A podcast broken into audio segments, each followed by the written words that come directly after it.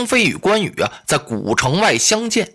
张飞把手中丈八矛这么一拧啊，一个蛟龙出水呀，嗖，这枪尖儿就直奔云长的咽喉。这下子呀，可把云长吓愣了啊！他往旁边一带这个缰绳，幸亏呀，胯下是赤兔兽，马通灵性，呼的一下，马往旁边这么一闪，这一枪啊，刺空了。云长将军愣住了，他俩手一抱铁骨梁啊，三弟，你你你你这算何意？张飞更不搭话呀，催马上前是举枪又刺。关云长啊，一连躲过几枪啊。云长将军这一路上啊，保皇嫂夺关斩将，除去和那些守关将打起来不算，一路上啊，所有见着过关羽的人呀，没有一个不远接高迎、跪倒磕头的。你像什么胡华老人呢，还有周仓啊、廖化，不都这样吗？今天没想到在古城前见着自己的兄弟了。这兄弟，抡着枪一个劲儿刺，你说这谁受得了啊？云长啊，不得不问问贤弟，你这是何故如此啊？难道难道你将桃园结义忘怀了不成？啊呸！张飞怒吼一声：“红脸汉，你既无义，你还有什么面目来问我呀？是你先违背了桃园结义之好啊，忘了恩负了义，你干嘛还来质问别人呢？”好嘛，从前是兄弟相称啊，现在改成了你我了。三将军话不多，可说的呀是字字愤，声声激呀。他真火了。云长这么一听，委屈死了。三弟，愚兄有何无义之处啊？我哪点做的不对呀？嘿，张飞一听，难为你问得出口。你背叛了我家兄长，降了曹操，曹操封你为汉寿亭侯，据说给你那钱都没数啊，又赠你袍，又送你马，你这不算是背了桃园结义好啊？啊，你跟我有什么可说的呀？你看枪吧！他扑棱一下，拧枪又要刺，旁边关云长那马童不让了。抬手，噗的一下就把三将军的丈八蛇矛枪给抓住了。三将军且慢！张飞一看，哎呦呵，嘿，你这小子，你抓我枪干什么呀？找死啊！三将军，您冤枉了我家军侯啊！我家军侯没有降曹，你是干什么的呀？我是我家军侯的马童。哼，把张飞呀给气乐了。你说你这不是找死吗？啊，我杀的是关羽红脸汉。与你有何相干？哎，他两臂一用力，嘣的一下子把这马童给撅起来了。这马童俩手抓着那枪啊，是说什么也不撒开。如果三将军您要不信，您就饶过我家军侯，刺死我吧。我刺死你干嘛呀？跟你没怨没仇的，好嘛？他这枪上挑着个马童啊，像举着个三岁的娃娃似的。张飞两臂一用力，滚吧你！飞嗖吧唧，咕噜噜噜噜，把这马童啊摔出去有三丈多远。他举枪啊，又奔云长来了。周仓不让啊，周仓啊扛着大刀在旁边呢，站着看半天了，气得他直哆嗦。他知道啊，张飞、张翼德和云长将军是磕头的兄弟，桃园结成弟兄，亲如手足啊。不过你这么左一枪右一枪的刺我家将军，这也不行啊！啊，我这位将军够说了。真有点哥哥样，受那么大委屈，一连让过你几招了，你还往前捅啊？岂有此理！待翼德将军休得无礼！哦，张飞一看，嘿，哎，关云长这帮忙的不少啊。他转过脸来，这么一看呀，嗯，他看这周仓啊，这模样跟自己差不多，也那么高个，长得虎头虎脑的，哎，好像在哪儿见过。对对对，我想起来了，这家伙叫周仓，我曾经告诉过他不许打家劫舍。哦，合着呀他跟了关云长了。你有什么话讲？三将军，我家二军侯冤枉啊！他为保二位夫人，历尽千辛万苦啊，辞别了曹操，过了五关，斩了六将，来到古城，好不容易见到三将军你，你还不下马兄弟相认？你就这样的绝情，用枪刺我家军侯，你你欺人太甚！周仓急了，张飞一看，呼，我我们的事儿你管得着吗？你啊，你别在这跟我瞎嚷嚷了，上一边扛着刀站着去！你再跟这紧着给我捣乱，我把你也扎死！周仓这一听，那好，你要刺我家君侯，你还是先把我扎死为对。说着，呼的一下就把那青龙大刀举起来了。哟呵，张飞一看，好大胆子！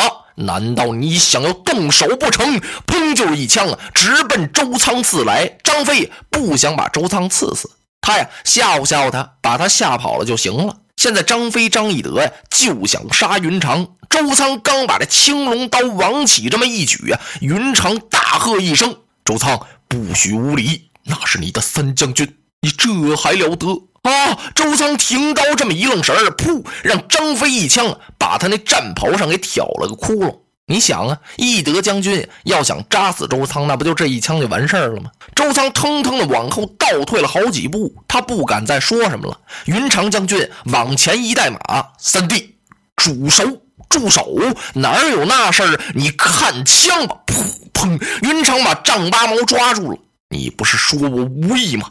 你不是说我降曹吗？我现在不在你这儿跟你多说什么，你可以问问两家嫂嫂。云长一招手，把车仗推过来。孙乾跟着车仗跑过来，满头大汗。他站到了张飞的马前。哎呀，三将军呐！嘿呀，孙乾一想，我这才明白。我说在衙门里一见到你呀，提到我家二军侯的时候，你脸上一点笑纹没有了呢。感情啊，是这么回事啊！你赶快住手吧，我家二军侯他冤枉。哈哈，张飞一看，哈，马童、周仓加上你孙乾，你们都是一头的呀，全都替关羽说好话，劝我住手。你要说些什么？嗯，张飞刚把眼睛这么一瞪，孙乾知道三言五语说不透彻，讲不明白，他是摸头就跑啊。张飞以为自己一瞪眼把孙乾吓跑了呢，不是，孙乾要干什么呀？他想请车仗里的夫人，您赶快劝劝。其实二位夫人早就急坏了。他多着急也不行啊，那深沉在那儿呢，他不能一挑车帘，嘣一箭步，由打上面就蹦下来，到了张飞的马前，抓住张飞的马的缰绳，跟他说长道短的，那不行啊。他让老君把这个车呀尽量往前推，等孙乾跑过来的时候，甘夫人那车辆在最前面，夫人亲手把车帘摘下来。三叔，你赶快住手！张飞一看，哎呦，嫂子。他赶快把枪往判官头上一横啊！嫂嫂，小弟甲胄在身，不能下马全礼呀，没法给你磕头了啊！你等着，我杀死这负义之人，然后我就接嫂嫂您进城。甘夫人一听，急的眼泪都下来了。三叔，你错怪了他二叔了，因为云长不知道你和你家兄长的下落，故此他暂时栖身于曹氏啊。现在知道你哥哥在汝南。你二哥云长不避险阻，送我们姊妹才来到古城啊！你休得错怪了他二叔。糜夫人这时候也说了话了：“三叔啊，云长二叔在许都也是出于无奈呀，你怎么能这样对待你家兄长呢？”啊，这他这个，哎呀！张飞一看俩嫂子都说话了，而且呀，全都向着云长啊！哦，甭问了。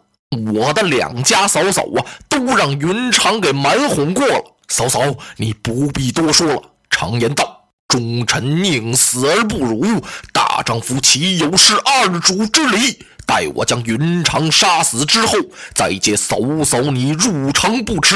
张飞说的有他自己的理啊，忠臣宁死不辱嘛。你要真是个大丈夫，不是二主啊，你既保了刘备，你就别保曹操。不能今儿保这个呀，明儿保那个。云长听到这儿，一拱手：“贤弟，你屈枉了愚兄。”孙乾急得直跺脚：“三将军，云长将军特地前来找你呀！”张飞一看，我说：“孙乾，你跟着瞎呛呛什么呀？你啊，你说关云长他有好心呢，他这是来逮我来了。”云长这么一听：“三弟，我要是来捉你，我我需带一些人马来呀。”我就这么几个人，怎么能说前来捉你呢？张飞一听，嘿嘿，这你瞒哄别人去，你还想瞒哄我呀？你往后面看看什么呀？就在这同时啊，云长就听到身后远处是金鼓大作。云长在马上一抹身，用手一推五柳长髯，举目这么一看，从远处里来了一哨人马，旌旗招展，袖带飘扬，打的呀都是曹军的旗号。哎呀！云长奇怪，这是哪儿的人马呀？三弟，我确实不知这是哪里来的一哨人马。张飞一听，什么？你不知道啊？好啊，瞪着俩眼跟我这说谎话呀？还在我这支吾呢？那不是你带来的吗？贤弟啊，确实不是愚兄所带之人马。你得了吧你！世间哪有这么巧的巧事儿啊？哦，你前边保着两位嫂嫂，弄这么十几个人来这糊弄我，把大队人马藏在后边了，就是为了夺我的古城。哎呀，现在云长浑身是口啊，难以分诉，是怎么说也说不明白了。张飞一看云长将军不说话了，哦，你理亏词穷了吧？哈哈，等着吧。等着你家三将军先把你扎死之后，我再杀散这兽人马。说到这儿，他两脚一踹绷凳绳，催动乌龟兽往前来，是举枪就刺。云长万般无奈，他赤手空拳呀，带着这匹赤兔兽，咵咵一连又躲过三将军几枪啊！哎呀，这可怎么办呢？云长将军这么一着急，三弟，你住手！你还有何话讲，三弟呀？你不是说这哨人马是我带来的吗？好，待我将来将斩首，以表愚兄之心，你看如何？嗯，张飞把大环眼一瞪，怎么着？哦，你把来将杀了呀？那好啊，我义德助你三通战鼓。如果你斩了来将，我下马相认，你是我家兄长。你要是杀不了来将，我再与你算账不迟啊！说到这儿，张飞一招手，先请两位皇嫂车仗进城，然后啊，自己弃了乌骓马，跑上城楼，准备击鼓。这时候啊，内哨人马就到了。只见两扇门旗往两边这么一摆呀，大道旗扑啦迎风一展，云长这才看明白啊！只见道旗上红月光里写了一个斗大的“菜”字。哦，原来是曹丞相手下的老将军蔡阳。云长刚看明白这点道旗啊，城楼上鼓就响了，咚咚咚咚咚咚咚咚咚咚咚咚咚咚咚。云长由周仓手中啊，把青龙大刀接过来，往前一撒，赤兔兽。此时老蔡阳也看见关羽了，真是仇人见面，分外眼红啊！他急忙往前这么一催马，城头上一通鼓，鼓声未落。蔡阳的人头已滚于马下。落花葬黄冢，花蝶各西东。千年之后的我，重复着相同的梦。